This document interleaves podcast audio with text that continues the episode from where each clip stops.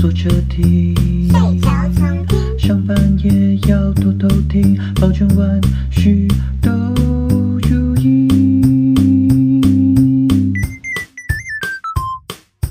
大家好，欢迎收听万事如意，我是一凡。你干嘛不接？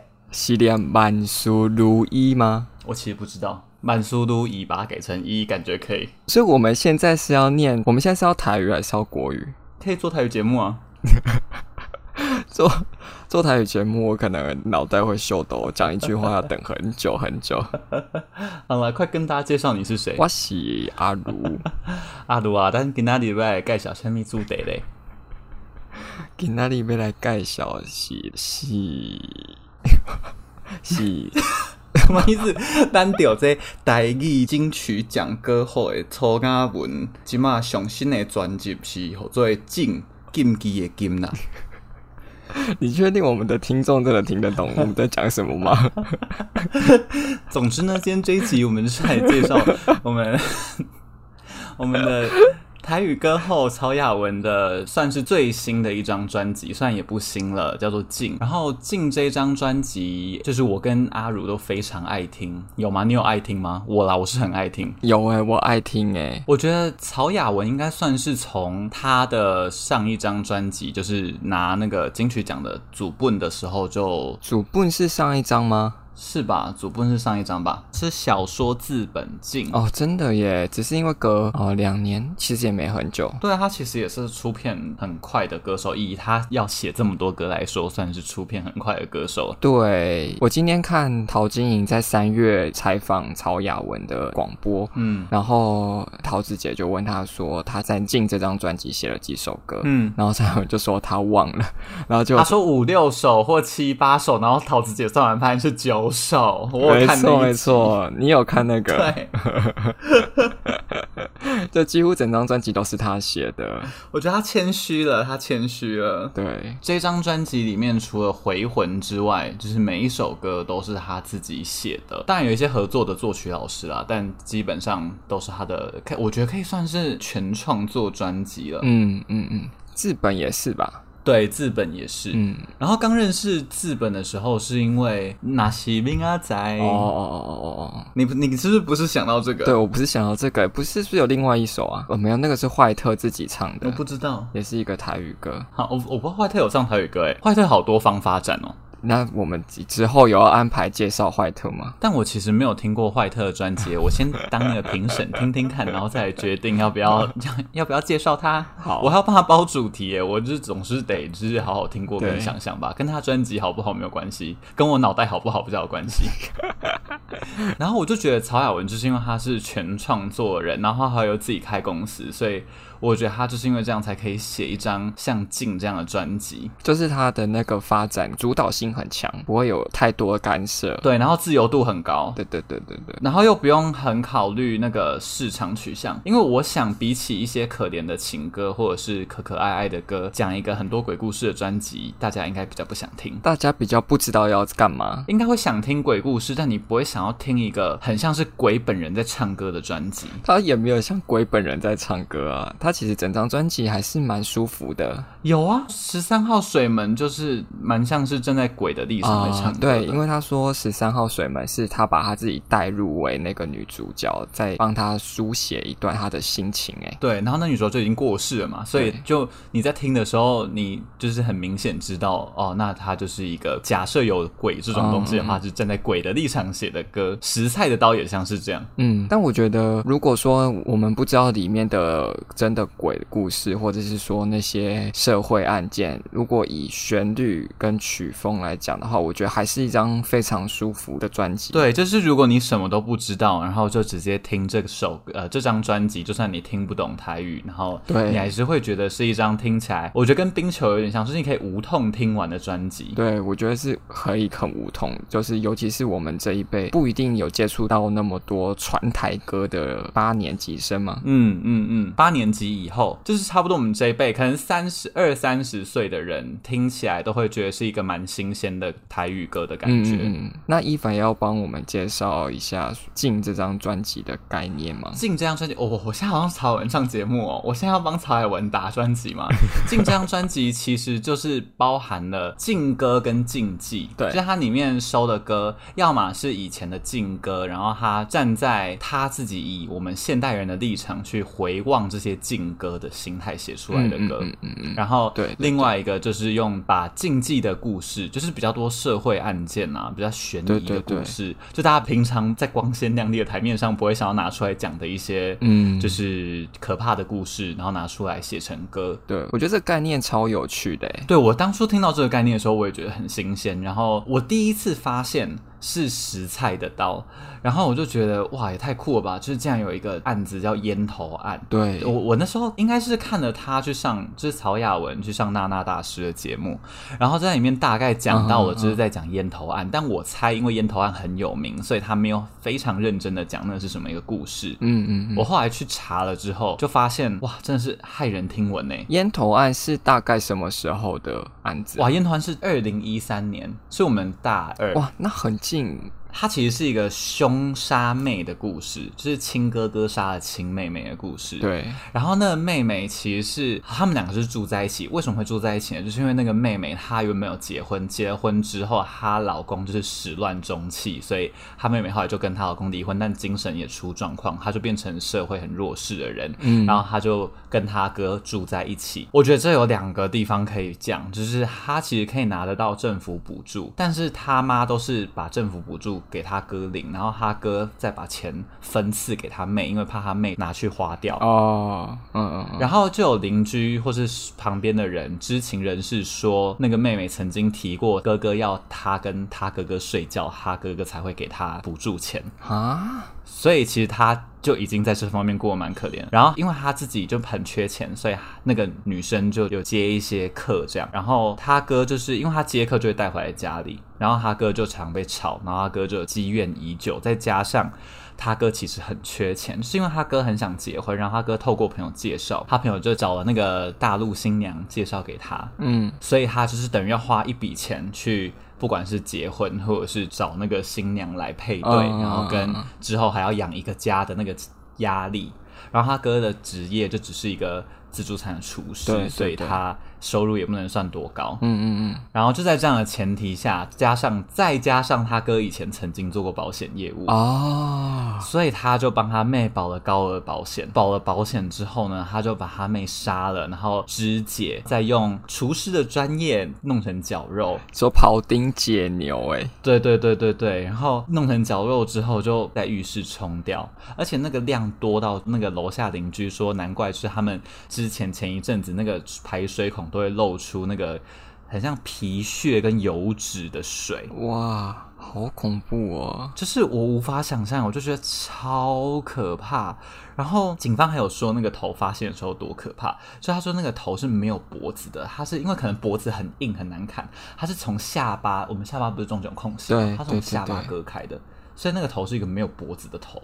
好可怕啊！我就觉得哇，就是超超级无敌可怕。然后他为了要让他妹妹的这个头不要太快烂掉，他先把它冰在冰箱。嗯。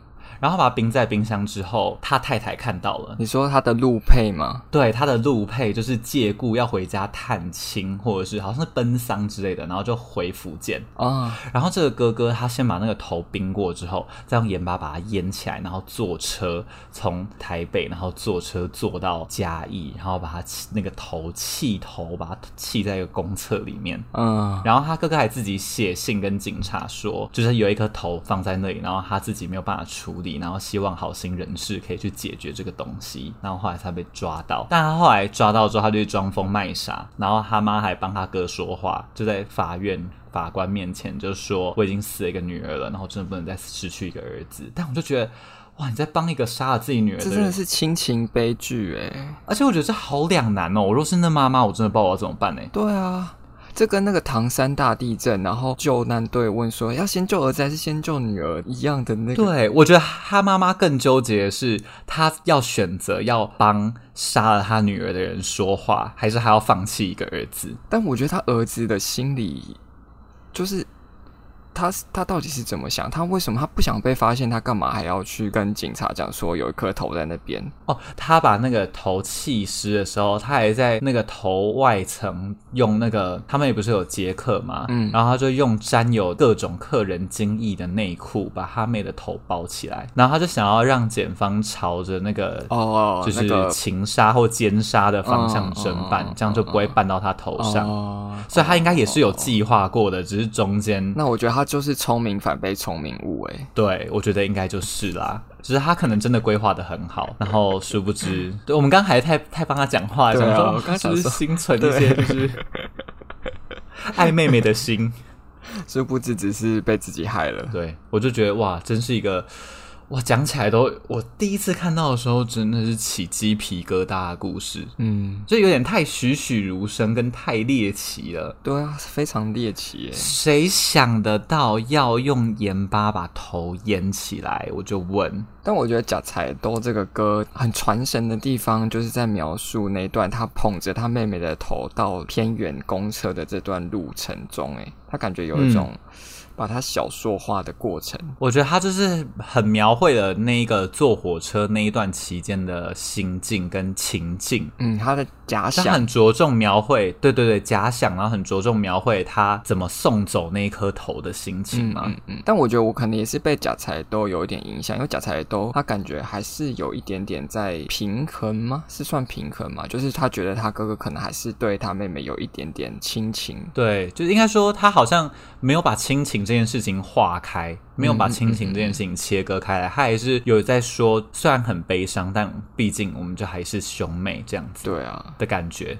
还是有血缘在，所以我觉得曹雅文很厉害的事情，就是像这种这件事情，它延伸出来的是他希望传达的某一种想法嘛，或是概念。我觉得曹雅文其实站在一个很正义的角度在做这张专辑，尤其听他访问的时候，比如说像是《喜泪垂下回》这首歌，他就说是那时候他发现《望春风》是禁歌，然后他就有点不懂到底《望春风》这种歌有什么好禁的，嗯，所以他就把他自己的疑惑用很讽刺的口气。写出来，算是帮莫名其妙被禁的歌发一口怒气的感觉。而且这张专辑里面有一些地方有小喇叭，然后他上陶晶莹的节目的时候自己说小喇叭，他觉得是一个很讽刺的乐器。对对对对，我觉得大家可以去听，你就会觉得他真的是在讽刺那些莫名其妙禁那些歌的人，嗯，所以他就会在中间穿插很多小喇叭，像在叫嚣的元素在里面。就我觉得他这个专辑，他不是再现那个事件，他有把他自己的想法再加进去，所以就变得很有趣。他有他自己的观点在看这些不同的故事。是，或是为什么被禁的这件事情，我觉得它有点像是翻案文学，对我来说。哦，对耶，翻案文学逻辑就像是，比如说 A 跟 B 两个人发生了一件事情，嗯，然后大家通常比如说正史论述，可能就是站在 A 的立场，然后说 B 其实很坏，对对对。但翻案文学的立场就是会说，其实你站在 B 的立场想，然后 B 可能发生很多事情，嗯，所以 B 其实才是在中间做非常多努力的那个人，类似这种概念。嗯，然后我觉得曹雅文就是转换大家关注的那个身份，然后用站在比较弱势或者是比较被欺负的立场来重新诠释过去在台湾这片土地上面发生的荒谬的事情。嗯，那我们今天要介绍的这个十三号水门，你要大概跟大家讲一下这个故事吗？也是一个禁忌的故事。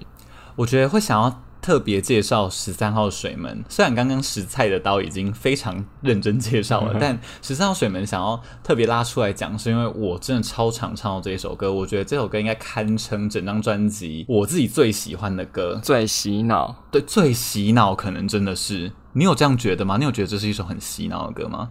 没有，我比较被假菜刀洗脑啊！假菜刀，因为它的旋律也真的蛮洗脑的，重复性很高，对对对，然后又很单纯。对，我觉得十三号水门可以先跟大家聊聊，除了是我们很喜欢的歌之外，它还呼应了以前的作品。就是十三号水门这个事件有被翻拍成一部电影叫《河边春梦》，然后《河边春梦》也有同名电影主题曲，嗯，同名电影主题曲也是走一个你知道很女性抒情温婉的温柔旋律，然后配上很冷清。的歌词，再加上三拍子的节奏。哦，十三号水门就完全继承了这样的概念，嗯，就是用很女性的立场出发，然后其实是歌词内容是很凄清的，就是很很冷，很凄清，是不是太高级？对，我刚刚想说凄清是哪个凄清？好想打字给大家看，就是是一个很悲凄的歌词啦。嗯嗯嗯，嗯，嗯。然后他同时也就是继续沿用了那个三拍子的节奏。然后十三号水门的故事本身也是一个非常凄凉的故事，是他是在讲一个当时的有点像是跨省级的恋情吗？本省外省的恋情。我们估计称之为有一个外省男跟一个本省女子。对，然后这个故事发生超久，是一九五零年的那种久，就是女生还在受日本教育的那种。对对对对对。然后总之那时候呢，就是这个外省人男子，我们姑且称他为 A 男。A 男呢，就是跟这个本省人女子 B 女呢，就是他们两个两情相悦交往了。对。但是呢，因为 B 女他们家其实是莺歌桃园一带的，就是大家族，然后 A 男他就是也是急于求亲嘛，但是因为那时候省级情节就是很严重，嗯，所以 B 女的家人就是马上就是拒绝这门婚事，求娶不成。对，然后他们的走向就变成 B 女要被家人许配给他的表哥。我其实不知道那个年代到底有什么可以嫁给表哥。对啊。然后 A 男就也另外认识了另外一个 C 女，后来 C 女就怀孕了。然后他就跟 C 女结婚了。对对对，先上车后补票，好新潮啊！对，好新潮啊！我觉得人果然是跨时代的那个同质性都很高诶，就是不管在哪个时代，大家应该都是会发生这种事情。人的本质不会变。对对对对对。后来呢，这个 A 女她就是有一天被发现，她沉尸在淡水河的河体旁边，有一个就是有很多个水门，然后她就是在十三号水门旁边被发现，她沉尸在那个水门旁边的草丛里。嗯，然后报警之后呢，警察就开始侦办嘛，侦办，然后就发现哦，跟这个男的有关系，因为他身边留了他的遗书，然后就有提到这个男子。对，那个遗书看起来有点像是他要为了这个感情而自杀，嗯，就有殉情的概念，对对对对对，然后警方当然就传了这个男的来嘛，然后这男的来之后，他就在现场直接大爆哭，然后就是搞得很像他就是你知道这深爱他，对对对，爱到他这辈子没有他会死，然后不知道他为什么会做这个决定的这一种感觉。嗯嗯嗯、然后后来这男的后续还帮这个女生就是设置了灵堂啊什么之类，然后还在那个女生那个灵堂的照片上面写下一些什么忘记什么千古悲恋什么这一类似这种就是。很，啊我现在看起来觉得很做作的文艺小说才会出现的剧情，好 戏剧化。对，但是因为它这么戏剧化，所以就变成各大媒体就是争相报道哦，把它把这件事情变成一个浪漫化，你知道吗？嗯、就是很像是他们就说是那个年代的罗密欧与朱丽叶，哦，就是有一种为情而死的感觉，嗯、呃，不被允许的一段恋爱。对，不被允许的社会卑劣，嗯嗯嗯，然后这男的就是坐实了那个你知道浪漫大情圣的那个 那个角色吗？就是大家都觉得哇，据说就是还引起你知道台大校长当时傅斯年的一些关注，你就觉得哇太荒谬，而且。那还有新闻留下来的那个报纸简报，然后上面是有刊出全遗书，就是你要想那个报纸你要买一页有多贵，然后他就花了一页的篇幅把那个女的的遗书整个封写在上面，哇，你就知道这个事情在当时。就是真的像板德一样，从那个轰动全台，对对对对对对对对对，是很惊人。但后来就是因为他这件事情太红了，就有人开始发现这件事有一些蹊跷。怎么说？因为那个女的是受日本教育的，但是那个情书就是用中文写的。我觉得这件事情警察怎么没有马上发现？因为这有点太荒谬了。就是警察应该也要很知道那个时代没有人这么多人中文这么好。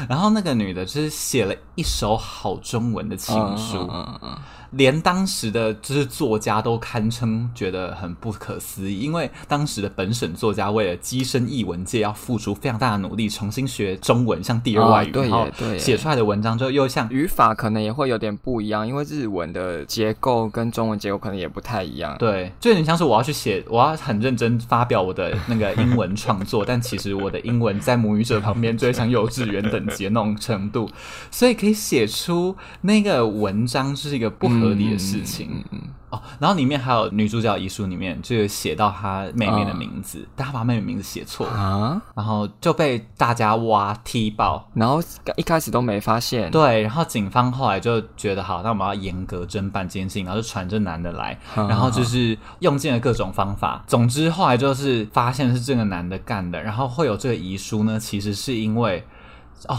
我觉得这剧情真的是就是恰巧到不行。就是有点像是百转千回，你原本想要意图做 A，但是你的 A 事件被拿去利用了。Oh. 就是他因为原本是这个。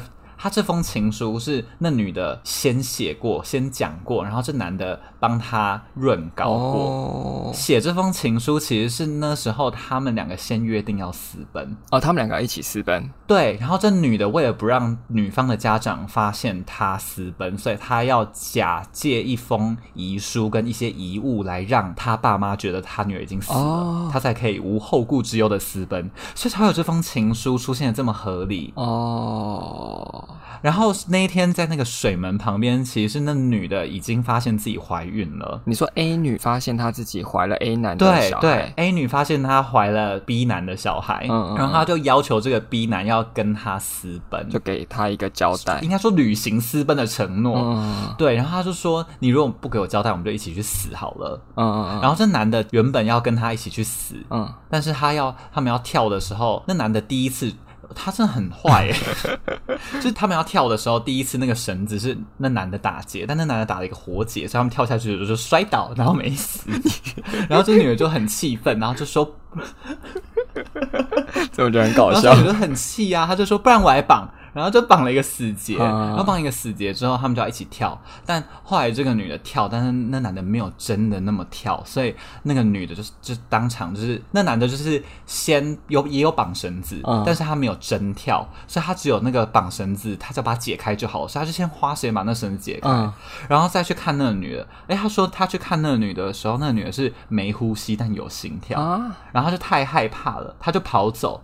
然后他跑走之后，这女的想当然就死了。我就觉得天呐，这一切都，这男的就是一个大渣男啊！所以我觉得这首歌在写这个女的的心情。这男的没有爱这个，我觉得他就是一个花花公子心态。诶，我觉得他没有爱 A 女，就是一个爱无套的花花公子。对 对。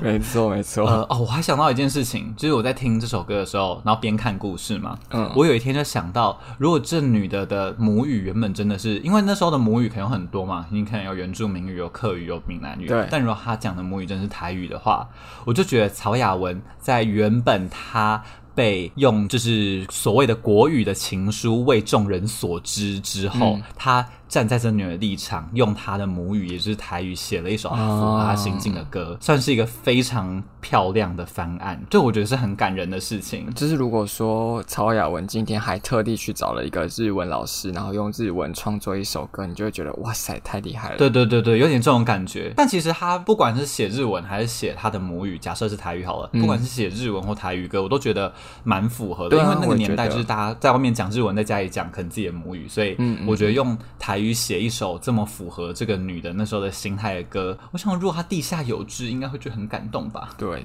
我现在想爬起来打那个渣男。那 男的好不合理哦。对啊，我觉得他真的可能会想要爬起来打他，因为他有点像是死心塌地被鬼遮眼的爱的那个男的，他一直很相信。我好像有看到他们就说，就侦办方向会朝向那个男的，好像是因为他们那时候刚好好像也是一个暖冬吧？是不是那个男的死都不脱围巾？对。然后结果被不知道在哪个场合，不知道是桑迪嘛还是什么场合？没有没有没有，是在侦办的时候啊。哦、然后就有一个那个检警，就是有点像是不想演了，然后直接跟他说：“你脖子还好吗？”啊啊、哦，是哦，因为那个检警发现他一来就是不拔围巾，二来就是他没有办法转头看那个检警要他看的东西，好可怕、啊。然后那个检警就透过这两个点发现他根本就是脖子有伤，有勒伤。就不像他说的，他原本说那个他就不知情，不知道他要死，嗯、所以这检警就透过这两个点，然后就知道啊，他当时应该是在现场。我觉得他在现场，然后看着他死，然后跑逃跑，见死不救，真的好坏哦！而且他还一尸两命。对耶，他肚子里面有他的小孩耶。对呀、啊，是不是？就代念着那个小孩，你可能都会想要救一下他吧？哦，我真的讲到鸡皮疙瘩要生气，怎么办这种事情？哎，他后来还就是塑造一个好情人的形象，帮他办丧礼，对，然后把自己塑造成那个文艺故事里面的男主角。对，总之这首歌就是。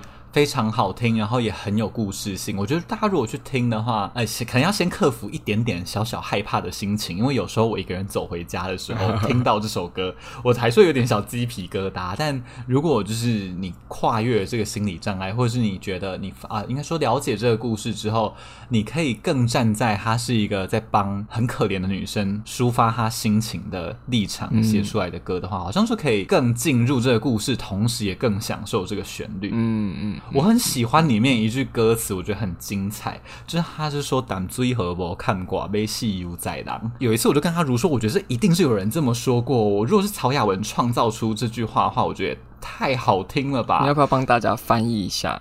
对对，就是淡水河没有盖盖子，要死随便人死。怎么讲出来就很不好听？但台语就是听起来煞有其事，嗯、很像是一个俗谚的感觉。对。大家可以去听听看，我觉得是很精彩的一首歌，才气纵横啦，只能说曹雅文才气纵横。哎、欸，但讲到刚刚那个他帮他办丧礼啊，我就想到之前，我不知道哎、欸，应该人生活到这个年纪，多多少少，但不要最好，但是你还是会难免遇到一些需要参加这种丧礼的时候。嗯嗯、对，毕竟我们也活了，也过了半百，没有啦。也活了三十岁了，对，就是我觉得我那天才在跟我朋友聊，就是最近有一个日本导演，他叫伊丹十三，然后他最近刚好在华山有要放一个他的那个影展。小、嗯、就是有点像是小小那叫什么、啊、回顾展复刻的感觉嘛，哦、就是会定期就是回放一些就是导演们的经典作品这样。哦、然后一丹十三就是一个日本很经典的导演，然后他的成名之作之一就是在拍葬礼。嗯，然后就是我那个朋友就问我说啊，葬礼好不好看啊？我就非跟他说我非常推荐。然后我们就在聊为什么葬礼这件事情会让大家觉得是一个有趣的主题。然后哦，碰到我的纸。然后吓我一大跳，我现在风吹草动哎、欸，就是我整个是很紧张，你知道吗？是风声鹤唳。刚讲完可怕的故事，我现在手都是冰的，我手现在大概负五度。那你可能要把你的冷气调高一度。我们那天是聊到丧礼这件事情，为什么会让大家觉得有趣？我觉得是因为它同时兼具了很多有趣的元素，譬如说你会有很传统跟莫名其妙的规范。嗯，对。那规范一来是会规定你那时候一定要出现，嗯、就是你不可能突然请个假说我不要。出席这个丧礼，我是不太可能。然后二来是他会规定你什么时候要做什么事情，嗯嗯嗯嗯嗯，哪一个礼拜几要做什么事，他都会有一个一套流程做得很好。对啊，对啊。然后在这样的情况下，你又会被规定一定要强迫跟要熟不熟的很多人见面，超多。然后就会发生出很多很像是你日常不会发生的 drama，因为你平常不会见到那些你的什么姑姑、嫂嫂、婶婶啊之类的。但当大家聚在一起的时候，就会变成一个比过年还要精彩的场合。对，真的是比过年还精彩。对，而且大家还可以借题发挥，就是可以拿那个过世人聊聊他过去的事情啊，跟以前怎么对我啊，然后什么之类的，就是就就会很多精彩的故事可以听。我觉得，就是我觉得，就是葬礼为什么会这么好玩？不能说好玩，讲的好像我很戏虐他。对啊。是有多好玩？我我觉得你刚刚讲那个葬礼有很多规定，我真的是觉得，嗯，就那个深受其害。也没有到深受其害，只是我觉得经历过一次之后，就会觉得说哇，真的是很劳心劳神呢。因为我上一次很有印象的参加葬礼，应该是国小或国中的时候了，哦、就是很久以前了，哦、所以我没有觉得劳心劳力耶。那时候对我来说，比较像是大家就是有点像累过年感，然后大家会轮流来守那个灵堂，嗯嗯，然后大家会在那里折那个莲花，嗯嗯，然后就可以跟大家边折纸边聊天。我其实。蛮享受跟大家边折纸边聊天的过程啊！真的假的？因为我最近一次就是大学的时候，阿公过世。嗯，我觉得就是葬礼的这些流程，好像真的是做给活人的，就是做给活人，他去排解一段他跟他的亲人要分离的这个过程。嗯，但我觉得这个过程好像已经被做的太太形式化了嘛。嗯，因为我就很有印象，是不是那种那个礼仪社啊？就殡葬业者，他们就有请那种塞工，嗯，或者是来帮你回向的那种人，嗯嗯嗯嗯嗯。然后他们就真的跟我们录音一样，就他们在 他们在工作的时候，他们就会就是上戏啊，你说进入某一种状态，对对对，然后等到那个仪式结束的时候，他就会下戏，然后就跟你就是，我就有点、欸，但我觉得这个你有点太严格哎、欸，我觉得无可厚非哎、欸。因为你很难要求一个念经的人要时常保持念经，跟下下了念经之后是一致的人设啊。对了，对了，对了，是没有错。我觉得我们搞不好还比较好保持一致人设，他很难诶，谁会平常日常生活的时候保持一个塞工的那个人设？对，对。但他做了什么让你觉得很不爽？我觉得也没有到很不爽哎，我只是觉得说这个仪式或是就是请这些人来，真的有必要吗？因为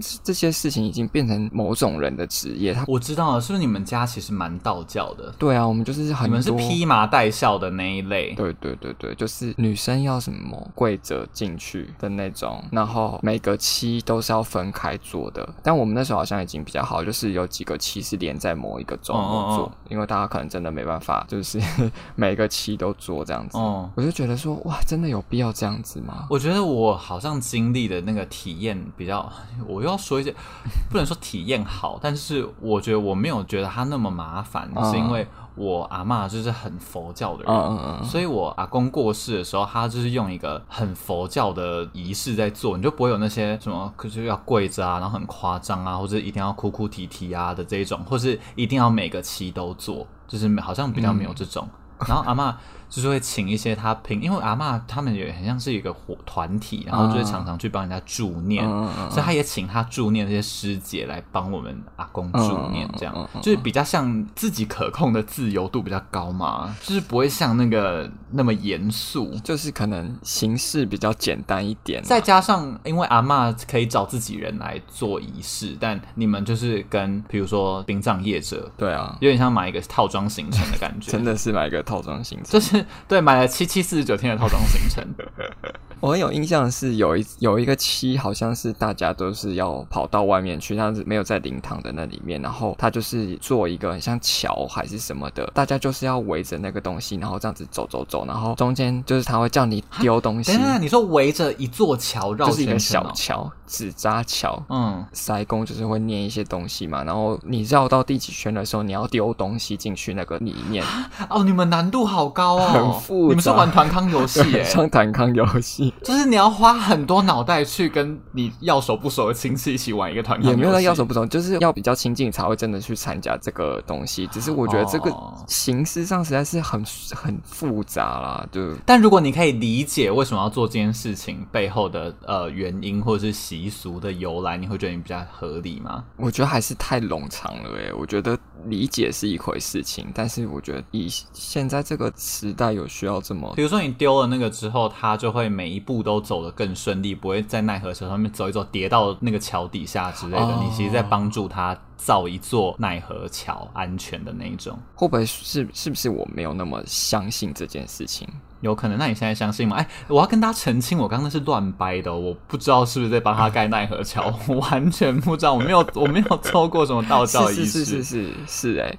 他们就是有说有有一段要是要丢钱币的，嗯，然后他就是说那个就是有点像是给阿公过桥的时候遇到谁，然后可以让他有过路费，就是可以去、啊、哇。那我跟他逻辑很很连连得上哎，对，还有这个天分、哦，跟道教逻辑很连得上，果然是戏说台湾没少看。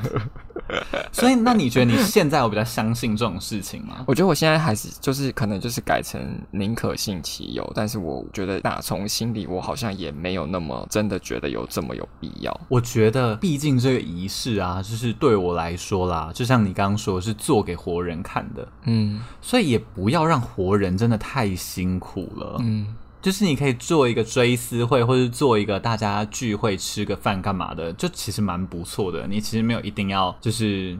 当然是大家创造出很多仪式，让你相信他会走得更舒服。嗯，是一件也可以让你还活着的人比较放心跟放得下的事情。我觉得一方面也是做给别人看呐、啊。你说给别人看自己家有多有钱吗？是不是其实也是有一点这个意味在？在以前的时候，你的形式越大越隆重的话，就代表你对死者的那个心意越大。有吧？我是觉得有啊，一定是有。嗯、对，因为我阿妈就说，就是之前我们阿妈家不在板桥嘛，然后那个地方现在反正就看起来像是一个繁荣繁荣的地方，但阿妈就说她刚搬来的时候，板桥其实也有一点小小的不毛之地这样。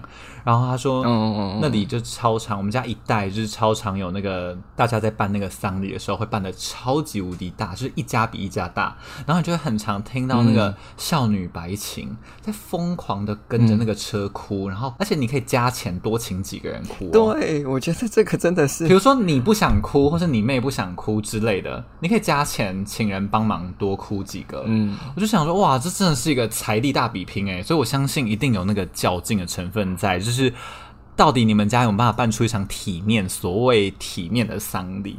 我觉得你刚刚讲那个加钱的事情，我就觉得这个仪式它已经很商品化了。对，我觉得是这样。为什么我阿妈很不喜欢？那我觉得，就是华人社会的殡葬业或是礼仪社发展成。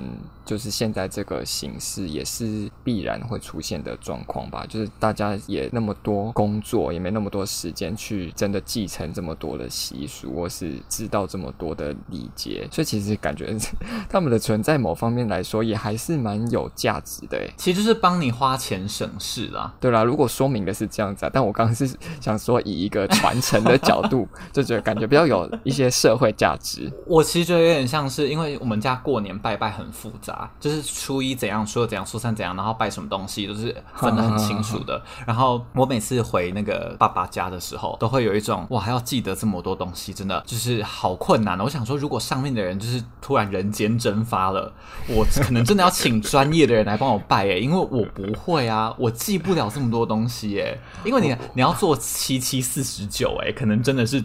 没有办法，每个人把那个那么多期真的记得很清楚。说到这件事情，我就想要小抱怨一下，就是因为阿公就是我大学的时候那时候走了之后嘛，然后因为那时候家里拜拜的习俗，就像你说的，比如说过年怎么拜，或者是每个月怎么拜，然后祭祖的时候怎么拜，扫墓什么怎么拜，嗯、都是阿公知道的。嗯，但是阿公走了之后，就变成是阿伯跟我爸在处理。就是后来的几年，我爸就会在做的时候，就是随口跟我讲说，你也要。知道什么什么什么什么，就是有一点 想要叫我知道这些事情，但其实我蛮抗拒的，我就觉得啊，有需要这样吗？啊，我会，我就会学，学完之后来 p a r k e s 跟大家分享啊。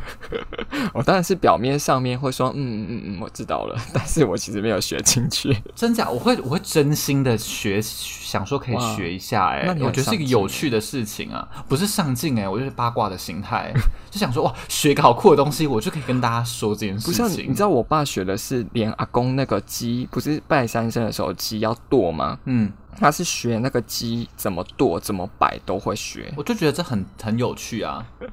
但我觉得我爸他们这辈传下来之后，就是还是有一些就是现代化的改变，就像是我们之前阿公还在的时候，我们家就是姓氏祖籍的坟墓，就是在那种三重莺歌，嗯，就真的是墓园的那种，嗯、就是你要去拔草，然后要攀山的那种，不是真的有路的那种。如果在莺歌，我看过你们祖坟很多次。因为莺树林近莺歌的地方，就一大片的蒙阿波。我没坐公车，我从国中开始就坐公车跟他们打招呼。然后后来就是阿公那辈的人，大概年岁都到了，都走了之后，嗯，清明扫墓的时候就没有那么大批人，所以后来我爸跟我阿伯他们就是把阿公跟阿昼的墓迁到那个灵骨塔去了。嗯，就方便看，方便拜。对对，现在我们的扫墓是已经不用去砍草拔草。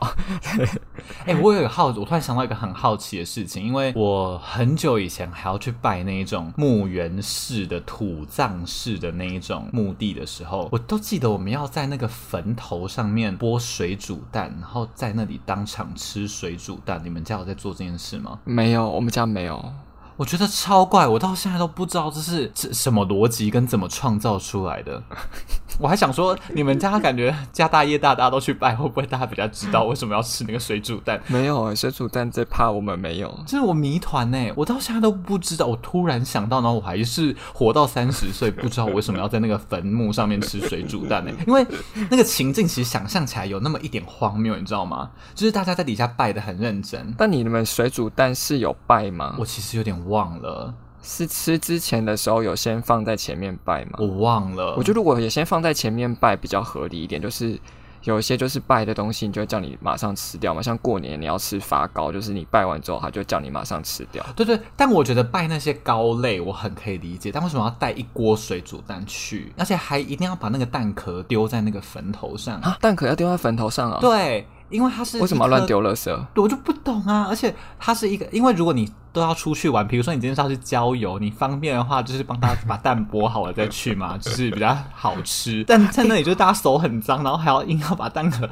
剥在那个地方，然后底下在烧香拜拜，上面人在丢蛋壳，然后再吃水煮蛋，而且旁边就是大人还会说啊，你们要记得沾盐巴，不然吃了会胀气。我就觉得这一切是一个很荒谬的情境。我刚刚想到说，我乱讲的，我不知道是不是真的，会不会是因为把蛋壳丢下去，就是有点像堆肥的概念？希望它的坟墓很繁盛啊，这样有符合逻辑吗？有可能，但应该总是有一些更聪明的方法吧。就是，但如果听众知道到底为什么要吃蛋跟剥蛋壳，麻烦就私讯如意 IG 会来留言跟我说，我真的好想知道哦。我现在在千里认亲诶，千里认传统故事，就完全不知道到底发生什么事。我觉得这个稀奇的程度，就像是我家。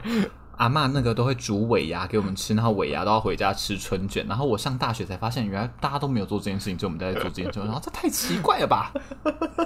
你不觉得刚刚讲的那一些，我说道教的那一些，比如说就丢钱给他过奈何桥之类的情境，我觉得我会那么快想到类似的情节，可能真的就是因为我们看了很多这种 怪力乱神的节目吗？就是你说类似什么？就是那个噔噔噔噔噔噔。噔噔噔！哇，你连主题曲都唱得出来！哎、欸，其实台湾很长青哎，超长青，超好看。虽然它就是有时候会播一些旧集数，但我还是欣赏它。像他们那个成本感觉很制作成本太低，然后那道具都好丑哦。而且我觉得戏说台湾还有一个贡献，请说。它是新演员的练习平台，对，很神奇，尤其是一些不错的男演员，像是。我都叫不出大家的名字，但是我记得他们后来都有长得帅的都飞黄腾达去了，就是可以演八点档。我说更不是怪力乱神的八点档，对对对对，就是他要在戏说台湾可能蹲个两三四年。然后他就会去到那个八点档去演一些小角色，霹雳火之类的。我小时候超爱看的。你说霹雳火还是戏说台湾？不是不是 不是戏说台湾，霹雳火我也好看。哎，我们超我们家也是超爱看戏说台湾，而且是戏说台湾播的时间刚好会卡到我们家一下要丢垃圾的时间，所以我们每次丢垃圾都超级无敌紧张。他说这一趴看完广告的时候，我要冲去丢垃圾，然后再冲来看那个戏说台湾。我还非常有印象是。平日的七点半，对，我刚也是想到七点半，因为它是一个很精确的时间，是那个半。对，它平日的集数是一小时，只有呃不一集只有半小时，然后礼拜六的时候会有那个大重播马拉松啦，像海绵宝宝周末会播那个六小时海那个马拉松一样，就会有戏说台湾马拉松，帮大家简介一下。如果大家只看过海绵宝宝的话，然后礼拜六下午有时候还会播那种特别企划集的，就是很长一集的。什么是特别企划？我没有看过特别企划。有啊有啊，就是比较你说那一集就拍了可能一个半小时，对，那个制作成本比较高的，你可以看得出来它的那个妆法跟道具是比较华丽的。蛤蟆装的蛤蟆看起来比较厉害。这戏说台湾其实是一个道教节目哎。哦，我有一个很刚好的巧合，我觉得这一切都是串在一起的。什么？什么感觉很恐怖？就是 你要说很恐怖的事情吗？没有，没有，没有，没有。就是我在做这个专辑的时候，就想到《回魂》这首歌。他就在讲那个借尸还魂的事情嘛。你说也是曹雅魂的歌，对对对对对。然后里面有一首歌是回魂，然后其实也是台湾奇案，嗯嗯嗯，就是戏说台湾其实有搬出来演过。反正他的故事就是一个金门的女年轻女生，然后她就是过世了，然后她借尸还魂到一个台湾的富人的身上，这样的故事。然后我今天在想要录这一集的时候啊，我觉得一切都超级巧诶，是在我晚上要录之前，然后我就问小玉，好恐怖，我起鸡皮疙瘩。我就问小玉说。就是哎，你有听过那个朱秀华借尸还魂的故事吗？小玉就说当然有啊，然后他就讲那个是一个金门怎样怎样什么什么，反正就是他就说的头头是道啊。然后就他不能这样讲，就他也我好像很容易讽刺别人，但是他说的就是我知道称赞他的意思，但我想不出那个很符合的话。就是讲的很很有条理、很明确、很正确。对对对对对，不不管正不正确，他就是讲出了一个很很有轮廓、煞有其事、很完整的故事。对对对对，然后后来就他就出门了嘛，他出门我就想到，他该不会是以为我在做我们周末要去金门校庆之旅的功课吧？我才想到，我做这一集也太多巧合了吧？就是我要做这个，然后我要做这个故事内容，然后我就真的要去金门玩了。哇，冥冥之中一切对啊都有定数，没错。好像是说台湾的结尾。看着这个还有时间，我来就是大放送，跟大家说一下朱秀华的故事，让大家在节目后半段不要每次都听一些就是心灵鸡汤或是骂人的事情，可以听一些好听的故事。今天的说书人第三趴，哎、欸，但你有看过这个故事吗？有，我有看过这个故事，但是我没有看过戏说台湾版呢。戏说台湾有一些改编，比如说人名啊，或是佛祖的名字，嗯、他们有一些改动，但但我觉得借尸还魂这个题材，可能一百个人都拍过。对啊，感觉很像很容易。那你知道他借的那个人啊，就是他不是借了一个富人的尸体还魂吗？然后那个富人是在二零一八年才过世。哎，你说金门的那个人他附身到一个富人身上，对，然后那个富人，那个富人那时候是三十七岁，然后他活到九十七岁，他二零一八年才过世。我说也太近了吧，哇！而且小玉给我一个很好的理论，小玉说，因为你知道为什么他可以活这么久吗？他说就是那是那女的原本那个 A 女，就是金门的那个少女的阳寿未尽，所以他是加他的阳寿在那个三十七岁的妇人身上，所以那个妇人才会活到九十七岁，代表他是还那个年轻女生原本的寿命给他，所以他才会看起来活得比一般人久。所以有可能是他还魂的那一天或那一年，原本的那个女子可能就要离开了。他要哎、欸，就是好完整的故事跟大家简介一下，就是有一个叫朱秀华的女生，嗯、然后她就是这个借尸还魂的女主角，嗯、然后她是因为。那时候女主角你说金门，对对对，金门的少女朱秀华是金门人，对对对。嗯嗯，然后他们那时候家里就是在金门，但在打八二三炮战，所以他们家就是 举家带着历史故事，对对对。然后他们就是举家带着他们的金银财宝。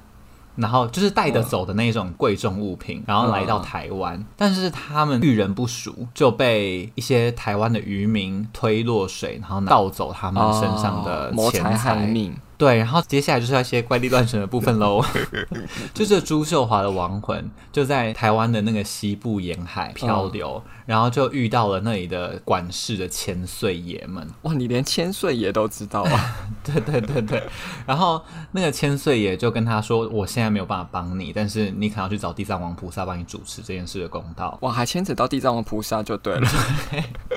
然后地藏王菩萨就帮他安排，然后后来他们就说：“你一年之后可以。”去住到一个叫做无灵网妖的妇女身上。哼，反正这个叫蒙优的妇女呢，就是她久病缠身，然后那时候她其实已经快要死了。然后据她的亲戚，就是吴家亲戚表示，那时候无灵罔腰的快要过世的程度，是她真的是只剩一口气。你有时候会怀疑他们在喘气，还要去摸她的心脏，才知道她到底有没有活着的那一种。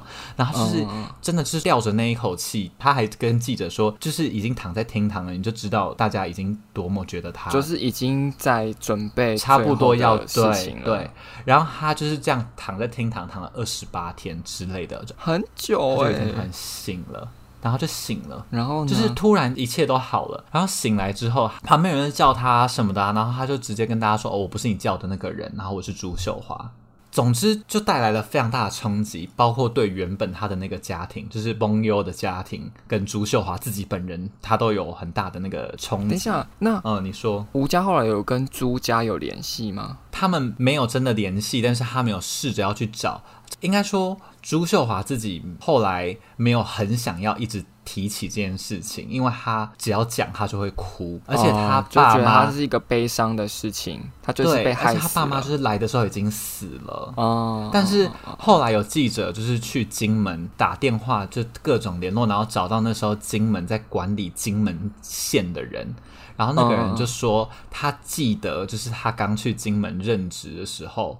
然后有一个叫做朱清吧的男生，然后吴林王呃不是吴林，朱秀华就说他的爸爸就叫朱清，所以他们确实对上了，就是真的那个后来那个县府官员也确认，还是是学校的人啊，总之就是当时在那里生活的人就说哦，真的有这一户人，就是有调查一下户籍，真的有这个户籍就对了。对，而且他有说他住哪一个路上的哪一号。然后他们真的去找，但是那个找的困难点，就是因为那时候就是太战乱了，然后那个房子就是转手卖了超多次，嗯、就地址已经都换来换去了，就是追踪不到那个那一户人家最初的时候是不是真的有朱家的人在住，因为的那一户，据说他们去调查的时候已经转手超过十次，哇，也太多次了吧。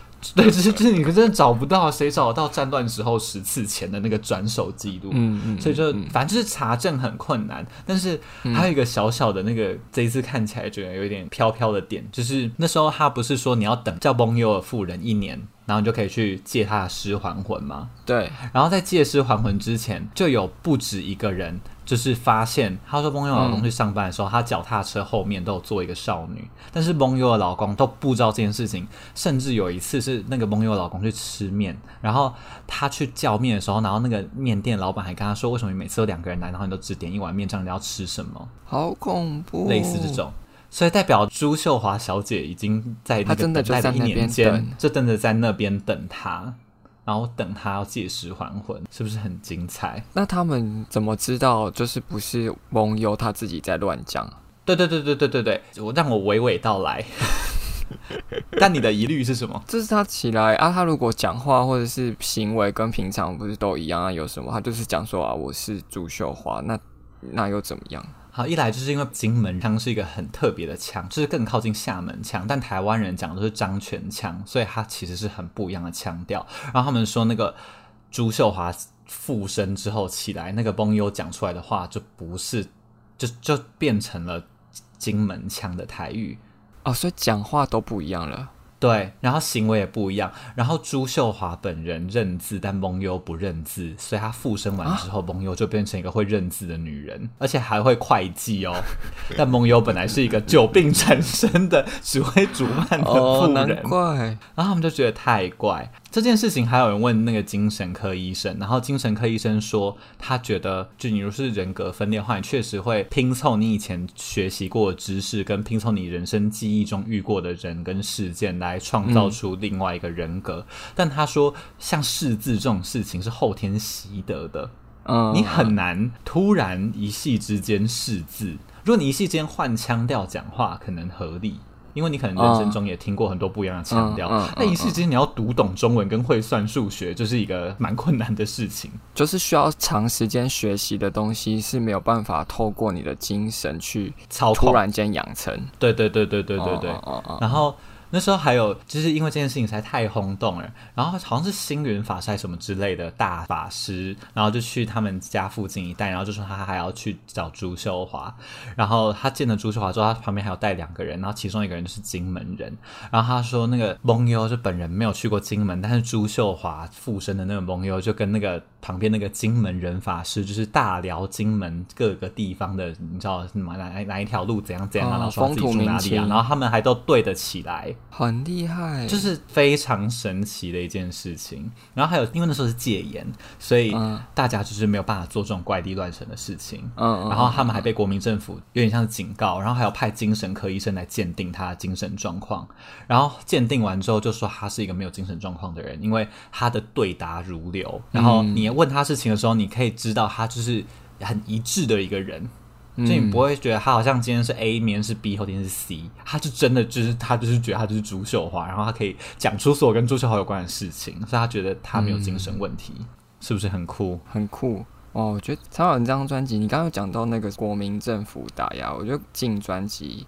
除了我们刚禁忌故事之外，有另外一个很大篇幅也是禁歌，就是被政府禁止的部分。虽然说我们这集没有聊到，但是他也写了很多，就是他的看法。我觉得大家也可以去听听，诶，而且他都改编的很好。也不是说改编呐，就是重新创作。对对对对对，重新诠释这个事件，做的很现代，很好听，然后又保留了那一个事件本身原本的样子，就像是我觉得第一首《帮帮帮》这是蛮有趣的，因为他原本的歌就是《捕破网》嘛。对对，他说原本作曲人是写一个情歌，对，然后但是被政府觉得是在讽刺社会太贫苦。对，但你有听过《捕破网》吗？没有，我没听过。因为台语的“忙”跟做梦的“忙”是同一个字，就是网子的“网”跟做梦的“梦”是同一个字。所以他一直在讲破网跟补破网这件事情，真的很像是，我觉得国民政府好像也有那么一点道理，你知道吗？因为他一直在讲他的梦破了，然后要叫人来，然后没有人帮他补那个梦哦，就他在写一个他的，很像是他的梦想没有办法被实现的故事。嗯嗯嗯嗯、对，我就觉得哇，国民政府其实要说过度诠释嘛，我其实也觉得，要我如果是国民政府，我看了也会觉得。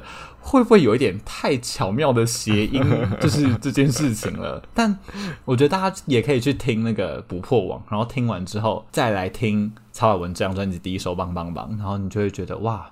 就是以前当然就是歌被禁了莫名其妙，但你可以体会曹雅文对那个那个莫名其妙的讽刺感到底在哪里。好，我觉得今天会着重在讲一些比较像离奇的故事，也是因为我们这一集要上的时候，就是要进入了我很不喜欢别人提醒我，所以我也爱提醒人家的，就是农历七月要到了，然后想说啊应景一下，做一个比较离奇的事件好了的感觉，然后就希望大家那个。